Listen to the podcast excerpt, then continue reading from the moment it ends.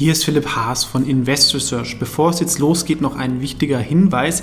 Ich handle regelmäßig mit besprochenen Aktien, woraus sich Interessenskonflikte ergeben können.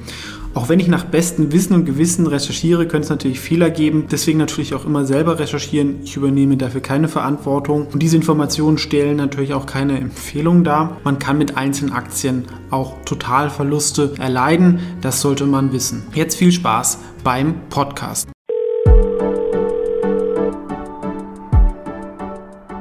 Wir haben heute Christian Röhl zu Gast. Der ein oder andere wird ihn sicherlich schon kennen von YouTube aber vielleicht stelle ich selber noch mal vor, auch ein bisschen, was du, du hast ja schon vieles gemacht, das wird vielleicht auch viele noch nicht wissen, ein bisschen Überblick, was so ein bisschen dein beruflicher Hintergrund ist. Ja, hallo, freut mich hier zu sein. Ich bin fast schon so ein bisschen Börsenurgestein. Äh, ich habe 1997 äh, den Einstieg in die Finanzbranche geschafft, damals als Gründer eines Magazins, Going Public Magazins, gibt's heute noch, wird von meinem damaligen mhm. Partner Markus Rieger nach wie vor sehr, sehr erfolgreich verlegt. Ich habe dann den Absprung allerdings relativ bald geschafft und bin in die Emissionsszene gegangen, wurde Prokurist bei Klingjelko Dr. Demel. Bruno Kling, einem der Doyens der Frankfurter Maklerszene, habe ich unglaublich viel zu verdanken, insbesondere die Chance als 22-Jähriger gleich mal den wichtigsten IPO-Deal von Klingjelko an den neuen Markt zu begleiten. Das war damals die Firma Artnet. Thema Kunst hat mich seitdem auch nicht mehr losgelassen, selbst wenn ich als Gründer dann selber doch wieder in den Medienbereich gegangen bin, eine Firma aufgebaut habe, die sich mit Medien und dann auch Beratungsleistungen rund um strukturierte Derivate beschäftigt hat. Die habe ich dann 2006 an die Börse gebracht, 2007 mehrheitlich an Springer verkauft und seitdem ist mein Hauptfokus die Verwaltung des eigenen Vermögens. Aber weil ich nicht so gerne nur im stillen Kämmerlein sitze, cool bleibe und Dividenden kassiere, habe ich mich dann irgendwann entschlossen, ein bisschen rauszugehen, äh, wieder Erfahrungen zu teilen in sozialen Medien, aber auch in Workshops. Ja, und deswegen bin ich jetzt hier. Genau, also kann man so ein bisschen sagen, ähnlich auch bei mir, genau, sag ich mal, das eigene Vermögen ist eine wichtige Quelle, aber man hat vielleicht auch so eine Mission, dass man anderen auch, so sag ich mal, das Thema Aktienkultur ähm, beibringen möchte. Du hast ja auch ein Buch geschrieben, ähm, was der eine oder andere vielleicht auch kennen wird. Und das ist so der Überblick. Hast einen YouTube-Kanal und dann Workshops. Gibt es noch was, was man noch vergessen hat, was du aktuell jetzt noch machst? Naja, also äh, ich bin hänge natürlich sehr an meinem Twitter-Account äh, auch, ja, und an meinem Instagram-Account, wo ich einfach aktuell Dinge einordne, noch viel aktueller als jetzt bei Echtgeld TV, wo wir nur einmal die Woche äh, erscheinen. Aber ich mag ja manchmal auch einfach das äh, rausposaunen, was mir so durch den Kopf schießt. Und äh, dazu bin ich äh, nach wie vor äh, Beiratsvorsitzender am Finanzwissenschaftlichen Institut der FOM-Hochschule, die ja einige von deinen Zuschauern sicherlich auch von innen kennen und äh, sehr stolzer äh, Stimmrechtsvertreter für die DSW, die Deutsche Schutzvereinigung für Wertpapierbesitz. Ich bin bei vielen Hauptversammlungen hier in Berlin dabei, vertrete die Interessen unserer Aktionäre, spreche, stelle Fragen, auch wenn das momentan natürlich äh, ein bisschen limitiert ist, dadurch, dass diese Hauptversammlungen nur virtuell stattfinden und dass die meisten Gesellschaften uns Aktionären und Aktionärsschützern ja leider nicht die Möglichkeit zu Live-Nachfragen in der Hauptversammlung geben. Nichtsdestotrotz bemühen wir uns als DSW natürlich äh, sehr kritisch, Themen zu hinterfragen äh, und die Unternehmen nicht ganz so leicht davonkommen zu lassen, äh, jetzt pandemiebedingt den Dialog mit Aktionären deutlich runterzufahren. Holen wir noch mal ein bisschen aus. Das, war, es hat ja alles so ein bisschen mit Aktien zu tun. Ähm, wie bist du denn zum Thema gekommen? Ja? Kannst du dich noch an deine erste Aktie erinnern? Ähm, war das irgendwie Familie über Bücher? Wie, wie bist du auf das Thema aufmerksam ja. geworden? Ich habe das ja in meinem Buch Cool bleiben und Dividenden kassieren beschrieben. Das ist die Eingangssequenz, äh, wie mein Opa mich vor ziemlich genau 40, äh, 30 Jahren, ich war damals also 14, äh, da herangeführt hat. Äh, zuerst war es das Thema Anleihen und als er gesehen hat, naja, der Junge hat das mit den Anleihen verstanden, kam dann die andere Seite, dann kamen die Aktien dran. Äh, und es ist ungefähr jetzt wirklich 30 Jahre her, dass ich meine erste Aktie gekauft habe. Das war Hach Vorzüge, ist gar nicht mehr notiert, damals ein Werbemittelversender. Ich kann mich auch nicht ernsthaft an einen Investment Case erinnern, der darüber hinausging, dass der Katalog von Hach bei uns zu Hause rumlag. Äh, jedenfalls war so meine erste Aktie gleich ein ziemlicher Reinfall. Sie bewegte sich ein Jahr lang eher abwärts Ähm, ich verlor dann die Lust, habe verkauft, ich glaube irgendwie mit 10, 15 Prozent Minus. Und man guckt ja dann doch nochmal drauf, ne, was ist aus der Aktie geworden. Und ich glaube, ich hatte sie drei Wochen verkauft, dann kam irgendeine bombastische Nachricht und es ging gleich 30 Prozent hoch. Ne? Also gleich die erste Lektion, die ich an der Börse gelernt habe, wie ich es immer so schön sage, Timing is a bitch. Mhm. Und hat dich das auch ein bisschen dazu bewogen, so auf das Thema Dividendenstrategie zu schauen, weil man da muss man ja keine aktive Entscheidung so weniger treffen, wann ich es verkaufe. Man kriegt halt immer ein bisschen Cash, man kauft einmal und sitzt dann wie Warren Buffett das ein bisschen aus. Ja, aber viel, viel später. Ja, also mit äh, dem Thema Dividenden oder Aktien zu sehen als Unternehmensbeteiligung, das ist ja das, was eigentlich dahinter steht und nicht als das, was an der Börse notiert ist und wild hin und her schwankt. Da habe ich angefangen, als ich dann mein Unternehmen verkauft hatte und wirklich in die persönliche Vermögensverwaltung eingestiegen bin.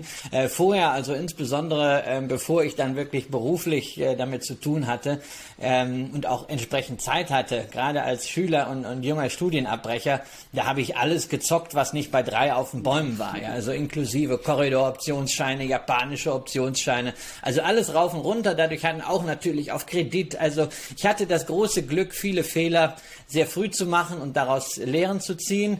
Äh, das heißt nicht, dass ich danach keine Fehler mehr gemacht habe, aber die Fehler, die existenzbedrohend werden können, ähm, habe ich zum Glück sehr früh gemacht, wo das noch nicht so relevant war. Ähm, und äh, ich habe daraus sicherlich auch die richtigen Schlüsse gezogen, insbesondere im Hinblick darauf, was ich kann und was ich nicht kann, beziehungsweise wer ich bin und wer ich nicht sein will als Investor.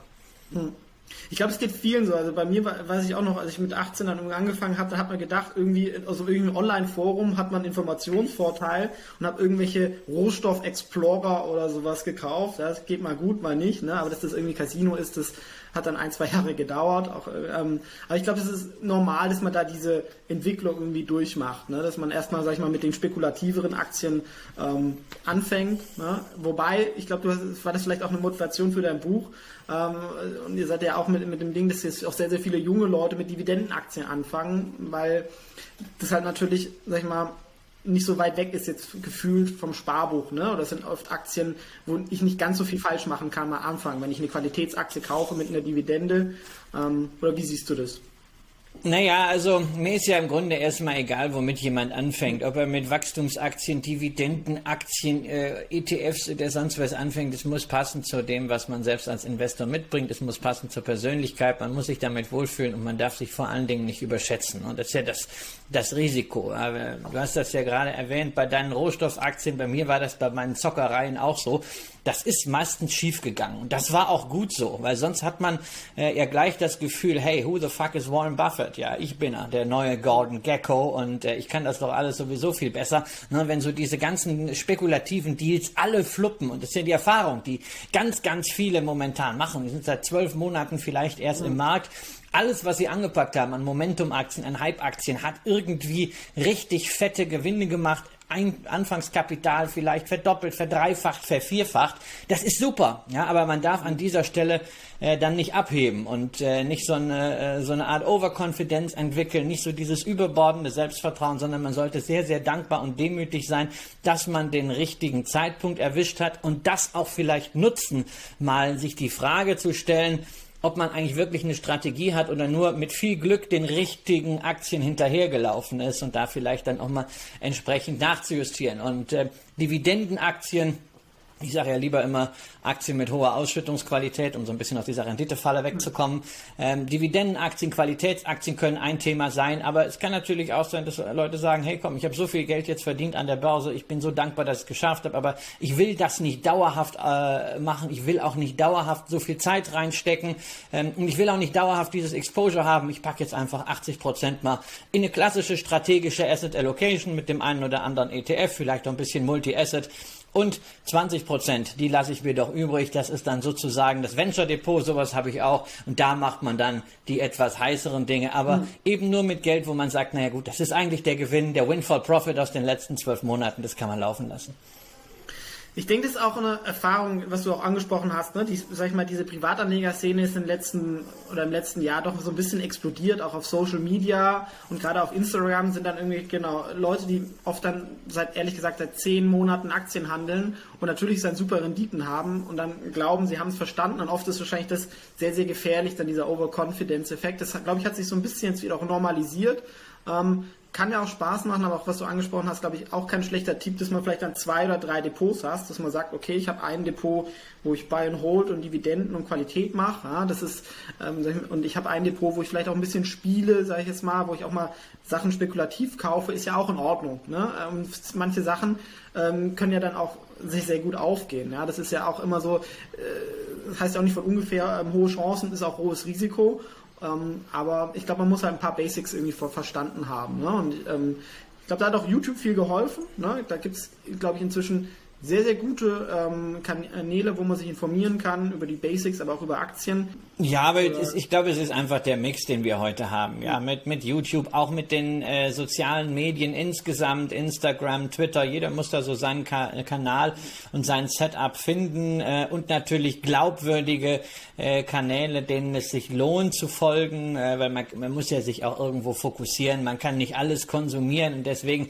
ist es ja auch immer ein, ein Geschenk an jeden äh, Content Creator, äh, wenn, wenn Videos äh, angeschaut werden, wenn Posts gelesen werden, weil es natürlich immer Lebenszeit ist, äh, die der Leser oder Zuschauer dort investiert und wir hoffen ja auch immer, dass diese Lebenszeit dann für denjenigen äh, wirklich etwas bringt. Also insofern auch vielen Dank schon mal an euch, wenn ihr jetzt äh, dieses Video äh, euch anschaut. Das ist, das ist ein sehr, sehr wichtiger Punkt.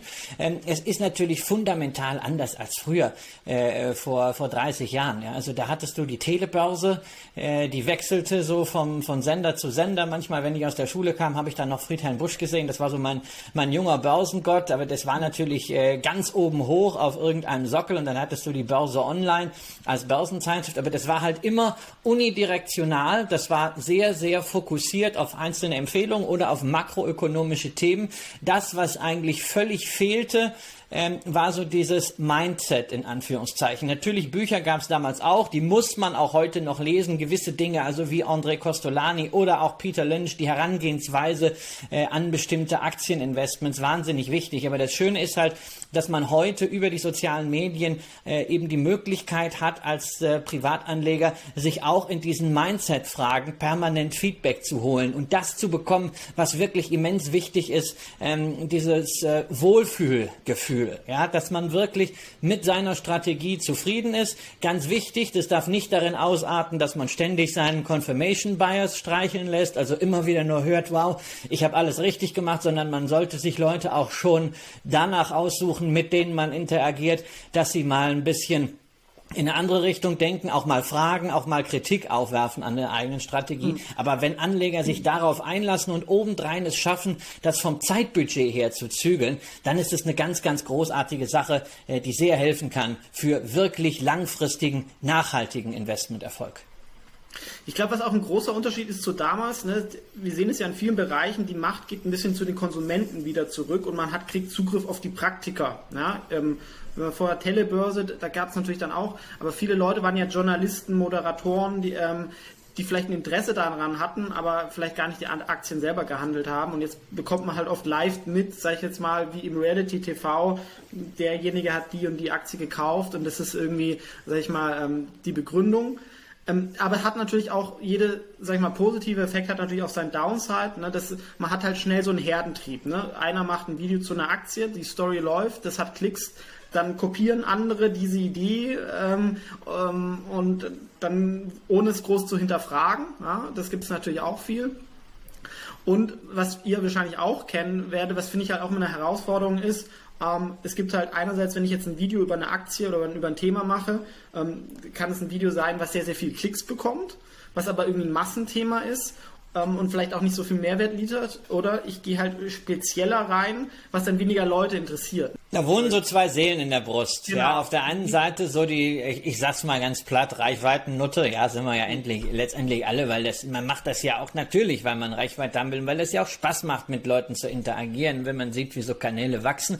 Und auf der anderen Seite ist natürlich immer das Aufklärungsinteresse. Aber das kann man, glaube ich, äh, ganz gut auch als Anleger dann äh, sehen, wenn man sich einfach mal so einen, so einen Kanal anschaut. Häufig ist das so, also wir machen das ganz gerne, einen sehr, sehr reißerischen Titel. Ja, ich bin ja äh, langjähriger Bildzeitungsleser und das bildet zumindest, was das Formulieren von Überschriften angeht. Mhm. Und äh, da kannst du ja auch in einer reißerischen Verpackung, die Klicks bringt, dann mhm. ähm, Themen unterbringen, äh, die eben durchaus nachhaltig sind und die auch an der einen oder anderen Stelle, wie du das hier im Kanal auch machst, äh, wirklich mal warnen davor.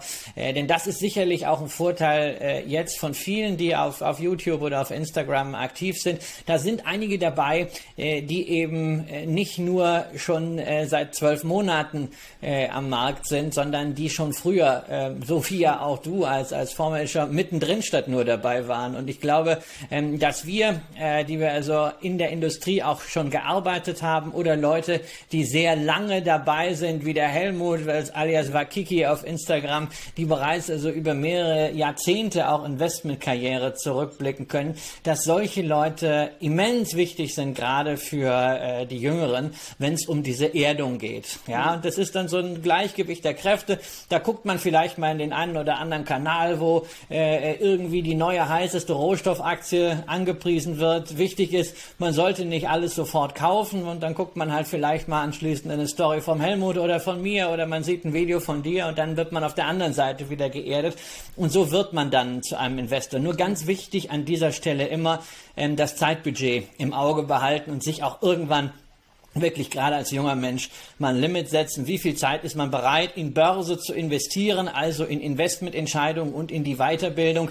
Äh, denn das äh, Vermögen ist ja sehr häufig noch nicht so, dass es wirklich eine relevante Stellschraube ist, ob man jetzt äh, plus acht Prozent oder plus zehn Prozent im Durchschnitt macht, sondern häufig ist es so wichtig, ist, dass man überhaupt was zurücklegen kann. Und der größte Hebel ist dann nämlich, dass man an sich selbst arbeitet, dass man sich weiterbildet, qualifiziert, im Job vorankommt, vielleicht einen Nebenverdienst hat, ein Projekt umsetzt, selber vielleicht gründet. Und dann kann man noch ganz andere Cash-Zuflüsse erreichen, die man dann ja auch wieder investieren kann. Und das ist dann der größte Hebel. Ich finde es toll, wenn unsere Videos gesehen werden. Ich finde es toll, wenn die Posts gelesen werden. Aber vor allen Dingen äh, hoffe ich ja auch immer, dass das Ganze in der Dosis dann passt und dass noch genügend Zeit bleibt, sich selber auch natürlich monetär weiterzuentwickeln. Hm. Reden wir noch mal über ein paar Aktien, die du vielleicht in letzter Zeit gekauft hast, über die du reden kannst und willst. Ähm, was sind so Themen, die du jetzt aktuell interessant findest? Naja, also ich bin jetzt nicht so dieser opportunistisch getriebene, äh, nach dem Motto, das ist jetzt interessant, das muss man jetzt haben für die nächsten drei, vier Monate. Also ich bin auch keiner, der jetzt diese angebliche Value Rotation wahnsinnig aktiv spielt, sondern ich habe im Wesentlichen äh, eine Asset Allocation. Äh, da sind Aktien natürlich der Schwerpunkt und dann nehme ich an der einen oder anderen Stelle mal was dazu, stocke mal auf oder nehme auch mal was weg oder wenn eine Position gar nicht mehr ihren Investment Case erfüllt, dann schmeiße ich sie auch auch ganz äh, aus dem Depot. Aber das sind bei mir immer so graduelle Veränderungen. Ich bin jetzt sicherlich nicht derjenige, der nur fünf Aktien im Depot hat und immer guckt, dass er gerade das hat, was am besten läuft. Das wäre mir furchtbar äh, anstrengend und zu viel Arbeit. Also bei solchen Aufstockungen, das, was ich äh, zuletzt dann äh, in etwas größerem Umfang nachgekauft habe, äh, waren Versorger, insbesondere mit äh, dem grünen Touch, ähm, gar nicht so sehr motiviert durch beiden, sondern einfach, weil ich die Kursniveaus interessant fand. Äh, das war eine Iberdrola und äh, eine Incavis. Äh, mit Dirk Pasket hatte ich ja letztens auch ein Interview gemeinsam mit Tobias Kramer auf dem Echtgeldkanal. Und das hat mich eigentlich bestätigt, obwohl ich in der Aktie schon ganz gut investiert bin, da auf diesem Niveau so um 15, 16 nochmal nachzulegen. Ich glaube, das sind ja auch so Themen, da hat man oft so eine Transformationsstory. Wenn man sich eine Iberdrola, eine Enel auch so, das sind halt oft klar, Iberdrola ist schon bekannt, dass dieser, glaube ich, der größte Windparkbetreiber der Welt sind oder zumindest einer der äh, drei großen. Aber die werden ja oft, sag ich mal, noch wie traditionelle Firmen bewertet. Aber wenn die Inflation kommt, ähm, sagen wir, ihre Preise, also ihre Einnahmen steigen ja dann mit so ein bisschen, aber ihre Kosten ähm, sind ja eigentlich fix, ne? Mit dem, ähm, ist ja vor allem CapEx. Und dann kommt vielleicht irgendwann mal das goldene Ende, wenn die abgeschrieben sind, ist das, glaube ich, im aktuellen Umfeld ähm, auch eine interessante äh, Thematik. Also habe ich auch so ein paar ja. defensiven Teile. Wobei man bei einer Iberdrola natürlich immer die, die, die Zinsseite auch spielt. Nicht? Und ja. das hat ja äh, den Kurs dann auch mal unter Druck gebracht. Die haben ein relativ hohes äh, Fremdkapital-Exposure. Ja. Und äh, als die Zinsen in den USA ja äh, vor einigen Wochen so kontinuierlich noch gestiegen sind, hat man gesagt, wenn die Zinsen steigen, dann haben natürlich die Versorger alle auch ein Problem. Ähm, das ist in dieser Phase dann, also ist eigentlich lehrbuchmäßig gewesen, ähm, dass äh, Versorgeraktien generell, also auch beispielsweise eine Next Era Energy, wenn du auf die andere Seite des Atlantik schaust, äh, dann runtergegangen sind. Und wenn man sagt, also ich bin jetzt nicht derjenige, der in kürzester Zeit äh, 30 Prozent verdienen muss, sondern ich will einfach da ein bisschen Geld unterbringen, dann war das für mich, ohne dass das jetzt in irgendeiner Form eine Empfehlung oder eine Anlageberatung darstellen soll, selbstverständlich, ähm, war das für mich einfach ein gutes Chance-Risikoprofil. Hm. Eine andere Branche, wo du ja, glaube ich, auch mit Bezug zu hast, wäre die Kreuzfahrtbranche. Ähm, die ist ja auch, sag ich mal, durch eine sehr interessante Entwicklung gegangen. Ja? Durch Corona ist abgestürzt, dann plötzlich auch zum Liebling von vielen Anlegern geworden. Wie siehst du die Branche aktuell? Und gibt es auch eine Aktie, die du vielleicht hast oder interessant findest? Oder ähm, wie siehst du das? Naja, also ich habe sie natürlich alle im Venture Depot. Ja, äh, auch wenn ich die meisten meiner Reisen mit Carnival Cruises gemacht habe, habe ich trotzdem auch eine Royal Caribbean und äh, eine Norwegian. Äh, alleine schon, falls ich wieder in die Verlegenheit komme, dort zu buchen. Die haben ja alle irgendwelche Shareholder Benefits. Und äh, also bei Carnival, glaube ich, habe ich nach äh, 50 Reisen im Laufe der letzten zehn Jahre meinen Einstandskurs mehrfach aus durch Bordguthaben. Insofern ist mir das ziemlich egal.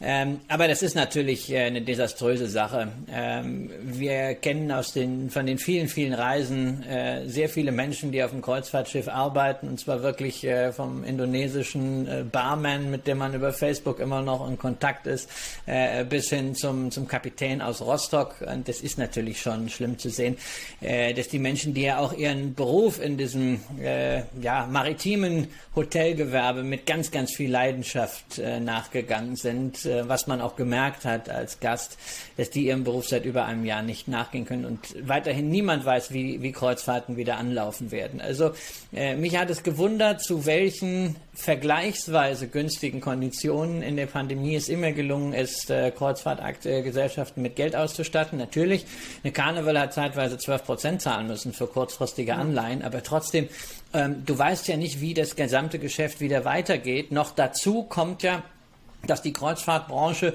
unter Nachhaltigkeitsaspekten schon vorher am Pranger stand. Und obendrauf ist das ja ein furchtbar investitionsintensives Geschäft. Ähm, diese Pötte, die zuletzt da vom Stapel gelaufen sind, haben immer mehr als eine halbe Milliarde gekostet.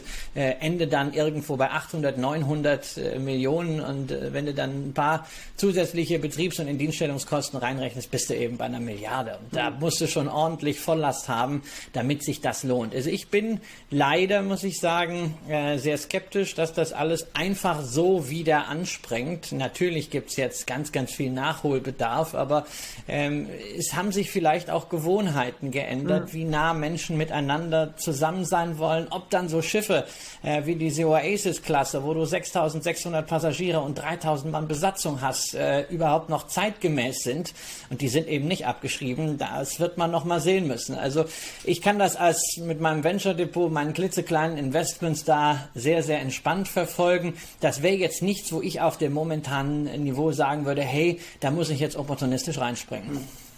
Wenn wir dein Venture Depot ansprechen, ich nehme mal an, ähm, du bist ja auch Aufsichtsrat bei einer Aktie der Rank Fine Art, wo du auch Aktien von hast, äh, wenn ich diese Zahlen da richtig interpretiert habe.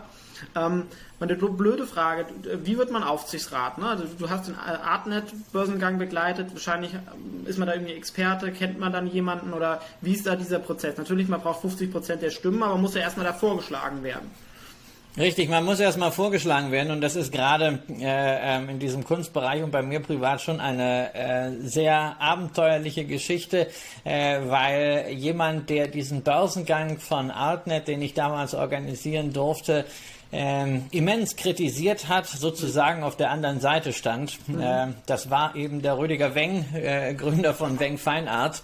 Äh, und wir haben uns also wirklich äh, äh, bitterböse bekriegt, haben aber dann mit ein bisschen äh, Entfernung festgestellt, ach, Also eigentlich äh, passen wir doch ganz gut zusammen und verstehen uns auch ganz gut. Und irgendwann hat Rüdiger dann sein Geschäft in eine AG umgewandelt. Ich hatte dann äh, gleich mal ein paar Aktien. Äh, dann haben wir uns irgendwann mal wieder getroffen. Ich glaube 2010. Damals äh, war bei ihm äh, François Pinault einer der Mitaktionäre, also der äh, äh, Gründer von äh, letztendlich Caring, also Pinot Printemps Redoute, wie es früher hieß.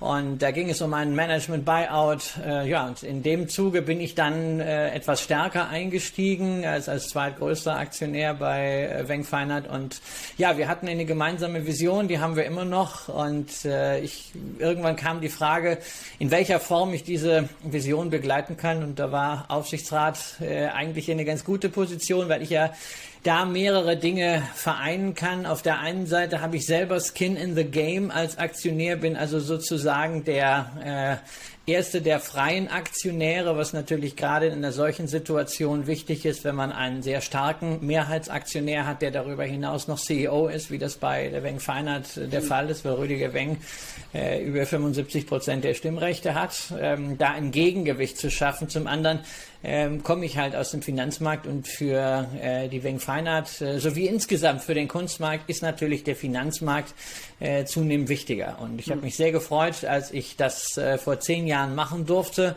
Ähm, habe mich jetzt auch nicht bei anderen Gesellschaften äh, überall beworben um das Thema Aufsichtsrat. Verstehe ehrlich gesagt auch nicht, wie äh, manche CEOs von DAX-Firmen sich Nun, noch in Aufsichtsräten ja. anderer DAX-Firmen äh, den Hintern platt sitzen können, weil es ist einfach äh, immens Arbeit, wenn man ein solches Mandat richtig ausfüllen will.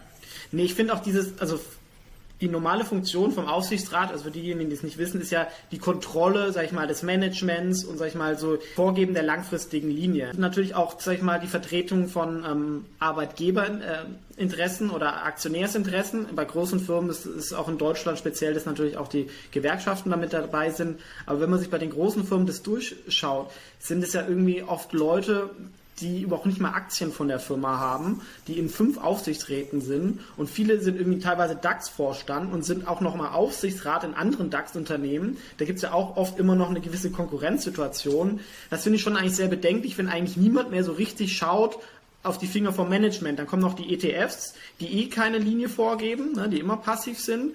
Und dann hat man irgendwie eigentlich Firmen, die dann so ein bisschen führerlos sind, wo der CEO dann irgendwie alles machen kann und selbstherrlich sind. Das ist, deswegen finde ich halt auch immer, vielleicht auch, ähm, ich denke du auch, Firmen gut, wo der Gründer als selber ähm, 20, 30 Prozent hält. Das finde ich immer so der, der Sweet Spot, ja, weil der dann wie ein Eigentümer denkt. Ne? Weil viele Manager denken ja nicht wie Eigentümer. Es gibt keiner, der die Eigentümerinteressen vertritt. Also ich mag auf jeden Fall äh, Familienunternehmen. Sie sind häufig, nicht immer, äh, nachhaltiger geführt. Man muss natürlich auch aufpassen, äh, dass Familienunternehmen oder Unternehmen mit höherem Anteil in der Gründerfamilie oder äh, Anteil auf Seiten des Vorstands dann nicht meinen, dass sie äh, mit 25 oder 30 Prozent quasi das eigene Unternehmen haben und dass dann die Interessen von Minderheitsaktionären nicht mehr gewahrt bleiben. Ja, deswegen ist es ja gerade wichtig, dass man gerade bei solchen Familienunternehmen, wo auch externe Gesellschafter dabei sind, einen starken und souveränen und am besten auch finanziell unabhängigen Aufsichtsrat Aufsichtsrat hat. Ja, also äh, ich bin ja dadurch äh, unabhängig, also einerseits durch mein, äh, äh, durch mein sowieso mein Vermögen, dann dadurch, dass ich selber Aktionär bin und ich bin jetzt nicht darauf angewiesen, davon zu leben, was ich bei der Weng Feinart als Aufsichtsrat äh, bekomme, äh, kann deswegen auch entsprechend frei agieren. Das ist ein sehr, sehr wichtiger Punkt. Und das zweite mhm. Thema ist, dass man wirklich für ein solches Mandat die Zeit auch mitbringen sollte. Es das heißt Aufsichtsrat, das impliziert zwei Funktionen, und zwar auch genau in dieser Reihenfolge. Das erste ist natürlich das Beaufsichtigen Beaufsichtigen, das Kontrollieren. Das Zweite ist aber auch mit Rat und Tat zur Seite zu stehen, insbesondere dann, wenn der Vorstand zum Beispiel neue Strategien hat, da auch mal den Advocatus Diaboli spielen, also die Gegenposition einzunehmen und zu gucken, ist das wirklich valide? Und äh, dafür braucht man einfach natürlich gewisse Kenntnisse auch des Marktes, aber es reicht einfach häufig auch der gesunde Menschenverstand und die Fähigkeit, das äh, runterzubringen. Was aber unbedingt erforderlich ist, man muss sich darauf einlassen und man, das braucht einfach Zeit. Und da frage ich mich natürlich schon. Kaspar Rohrstedt, Adidas, ja, letztes Jahr plötzlich in einer Situation, dass er keine Miete mehr zahlen wollte äh, für, für die Adidas-Läden mitten im Lockdown. Dann braucht er Staatshilfe und der hat eigentlich bei Adidas genügend zu tun, dafür zu sorgen, dass die Marke cool bleibt, nicht den Anschluss verliert an Nike, dass man Reebok loskriegt, dass man E-Commerce auf die Straße bringt. Ja, und der bewirbt sich dann als äh, Aufsichtsrat bei Siemens. Ja, ist auch gewählt worden mit einem richtig schlechten Ergebnis, weil das vielen sauer aufgestoßen ist. Aber hat er dafür die Zeit? Natürlich die Kenntnis im Management, das Network ist alles da, aber ich finde es kein gutes Signal. Oder Nick Östberg, ja, sicher ein toller Unternehmer. Äh, beeindruckend, was er mit Delivery Hero äh, insgesamt auf die Beine gestellt hat. Aber Fakt ist, der Laden verdient bis heute kein Geld. Und äh, Özberg traut sich nicht mal eine Prognose zu, wann denn endlich mal Geld verdient wird. Dann geht er aber parallel in den Aufsichtsrat jetzt von Salando. Und auch da frage ich mich, hat er zu viel Zeit? Kann der keine anderen Hobbys haben? Ist übrigens eine Frage, die ich auf der Hauptversammlung äh, von Delivery Hero auch an ihn richten werde und höchstwahrscheinlich natürlich auf der äh, Hauptversammlung von Zalando. Hm. Aber wenn du sagst, bewirbt sich, also er hat sich dann aktiv dafür beworben. Ähm, und Nein, er steht halt jetzt, ich weiß ja nicht die Hinter, ich weiß ja nicht die Hintergründe höchstwahrscheinlich. Ich glaube, bei, bei Östberg war es so, der ist natürlich angesprochen worden, so läuft es ja, ja auch äh, äh, normalerweise, ähm, dass der äh, Vorstand beziehungsweise ein Ausschuss äh, äh, des, des Aufsichtsrates sich dann äh, auf, die, auf die Suche macht und äh, geeignete Kandidaten anspricht. Bewirbt, meine ich jetzt, äh, er bewirbt sich ja bei den Aktionären. Das wollen wir ja nicht vergessen. Ne? Diese Hauptversammlung sind keine Abnickveranstaltungen Veranstaltung, sondern das sind die allerhöchsten Gremien der Aktiengesellschaften. Und wenn Herr Östberg hier gewählt werden möchte bei Zalando, dann bewirbt er sich bei den Zalando-Aktionären. Das ist natürlich eine klare Sache aufgrund der Gründeranteile, ähm, aufgrund äh, der Anteile, die ansonsten bei Investoren fix sind, mit denen vorher schon gesprochen wurde. Aber trotzdem, es ist ein Bewerben. Ähnlich so wie auch ein Unternehmen eine Dividende nicht festsetzt, sondern die Dividende wird vorgeschlagen. Diese Entscheidungen trifft die Hauptversammlung. Und das muss man in der Diktion auch immer mal ein bisschen einfließen lassen damit die Damen und Herren Vorstände äh, nicht allzu allmächtig sich fühlen. Mhm.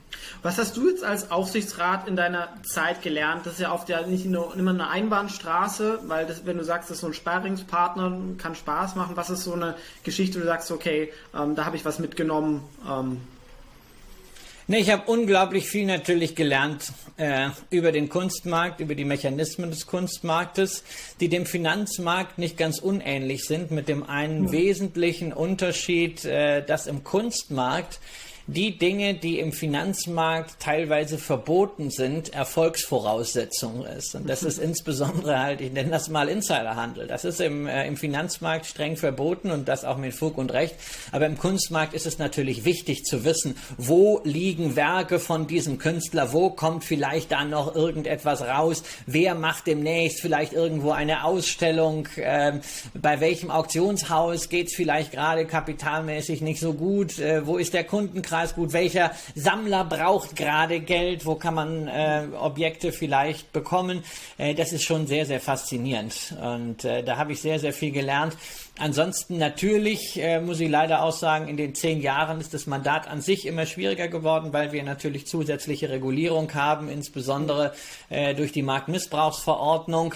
Ähm, wenn ich als Aufsichtsrat oder auch Rüdiger Wenger als Vorstand äh, Aktien des Unternehmens kaufe oder verkaufe, abseits eines äh, geringen Schwellenbetrages, muss also die kleinste Transaktion dann gemeldet werden. Das macht unglaublich viel Aufwand, wenn das innerhalb von drei Tagen nicht erfolgt, weil man es einfach vergisst, weil man einfach irgendwo auf irgendeinem Konto ein Limit liegen hat, äh, ähm, dann äh, handelt man sich gleich eine Strafe der BaFin ein und äh, weswegen ich gesagt habe, also mir ist dieses ganze Thema Regulierung äh, ein, ein, bisschen zu, äh, zu groß und zu schwer äh, was dazu geführt hat, dass ich also weder in der Wing Feinheit Aktie noch in der Artnet Aktie, die ja für uns äh, auch wichtig ist, da so ein, so ein aktiver Trader bin. Hm, verstehe ich auch.